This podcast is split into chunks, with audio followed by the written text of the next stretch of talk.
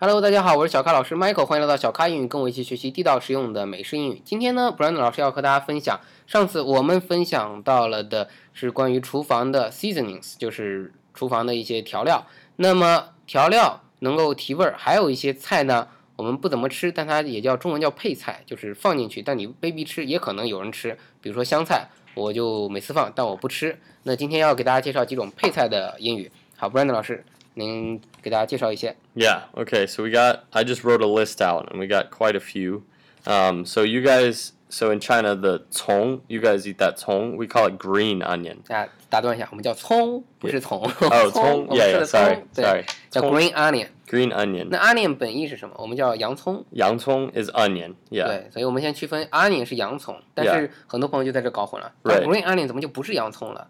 因为 Right 我们一开始学反应啊，green onion 是不是绿色的洋葱？ Right，原来不 right 是，是我们说的葱是吧？ Right. 咱说的是 cong. 一样吗？是那个长长的葱。 Yep. Exactly. OK，green onion 大家 Yeah 记着， And then garlic. That's fine. 大蒜 Garlic. Okay. G A R L I 这个都 C. 知道 Yeah. Everybody. And then cilantro. 什么东西？香菜。啊。 Ah, cilantro. 你确定是这个叫法吗？因为很多人有各种各样的叫法，我这个确是你定们经常用的，我确定。怎么 Yep. 拼呢？ Cilantro. C I L A N T R O.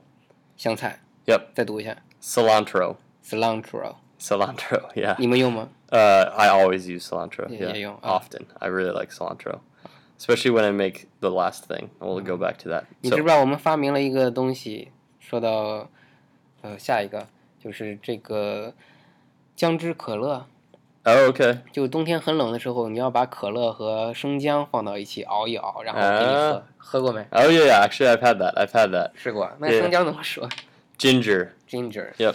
G I N G E R. 在美国也用吗？ Ginger. Yeah. So, actually, in America, we have something similar Mhm. to what you just said, but we call it ginger ale.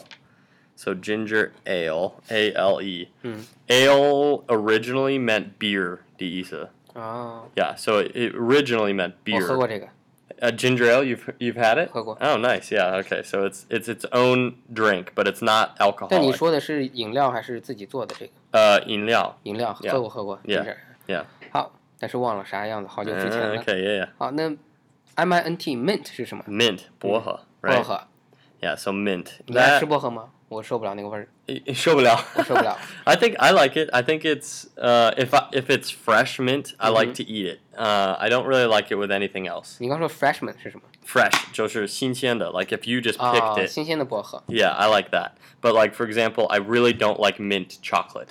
嗯 Americans love really. I, I- I know a lot of Americans who really like mint chocolate, but I can't stand it. 有一个牌子我吃过，很好吃，mint chocolate。 Yeah. 我还觉得可以， Okay, there you go. 但不是太喜欢，啊，呃就是就是还是 it's okay 啊。 Yeah, mint chocolate，大家注意有一个叫薄荷巧克力的，我 Yeah 们可能见的少一点。 right. 好，那还有其他的呢？ Um, so you you reminded me of dates. 嗯哼，红枣.你们 Right. 可能没想到，因为我们可能做饭的时候会放到枣子来 Right. 来提味儿， Right. 所以说枣子对女性好，所以 Oh, okay. 啊，大家知道这个枣，红枣，这里说红枣， Right. 啊，英语叫做 date date， Yep. 你加 s date. 啊 dates Yep. 啊，多放一些枣子。 But our the dates that you get in America and Mhm. the dates here are very different. The ones in the U.S. are longer Mhm. and they're really sweet and sticky.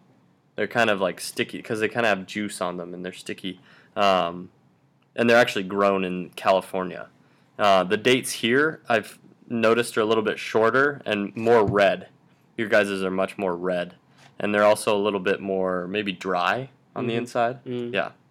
So that's the difference there. 反正你随便说，我没见过啊 yeah， 中国的就是和外国不一样 Right. 啊，都叫枣子，但是不一样啊。 Yeah. 好的，那还有什么呢？我说到一个中国有一个东西，刚想考布兰老师说他知道不？我说大料，啊， Yeah 他说知道，叫什么？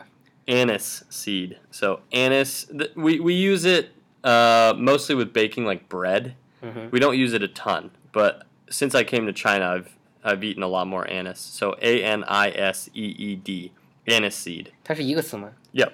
You, get to- a n a s e you can also just say anise, A N I S, but yeah, anise seed is probably best. 我们用来做肉，你们用来做啥？ Uh, we can also yeah, you can Okay, also make so it it'll- use it to make meat and stuff. Okay. And I found it in the, I found it in a lot of um, moi Mhm. here, has a, has mm, anise in it. So like yeah, Moi. even today I, I ate some like rojam one of moi. 哦，明白。 I even ate like yeah one today this morning with anise seed in it. So 好，还有什么呢？ okay, so then the last one is honey. Uh, I would say this is a.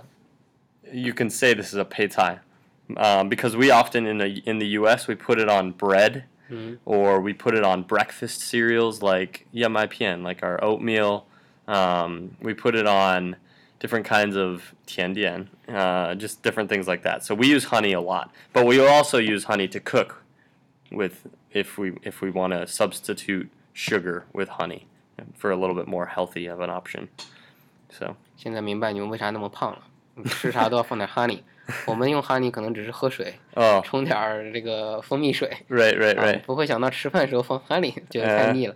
我刚就所以您写 honey 的时候，我第一反应我说我们用只是端午节，马上要到端午节了， Oh, okay 你知道这个节日吧？啊，端午节的时候吃粽子，我们才 you put honey on zongzi 啊。嗯 oh okay I've never had it on 说反了， zongzi 我们是把粽子放到 honey 里面儿， oh 煎一点儿放到 honey 里蘸一下，然后啊再吃。这个我还没吃过 I want to 没吃过。 try that I've he- I've had zongzi but I've never had it 好 dipped，那 in 这次 honey 端午节一起吃一下。 all right 好的，感谢 Brand 老师的分享啊嗯 Yeah. 谢谢 Brand 老师，感谢大家收听，欢迎订阅此节目，请点个赞并转发到您的朋友圈，欢迎添加小咖老师的新浪微博小咖 Michael 和小咖老师一起互动，同时请大家加入 QQ 群九四六二五幺三九，和更多的咖啡豆们一起练习口语。每期节目的文本您可以在微信订阅号小咖英语里找到，记住每期单词。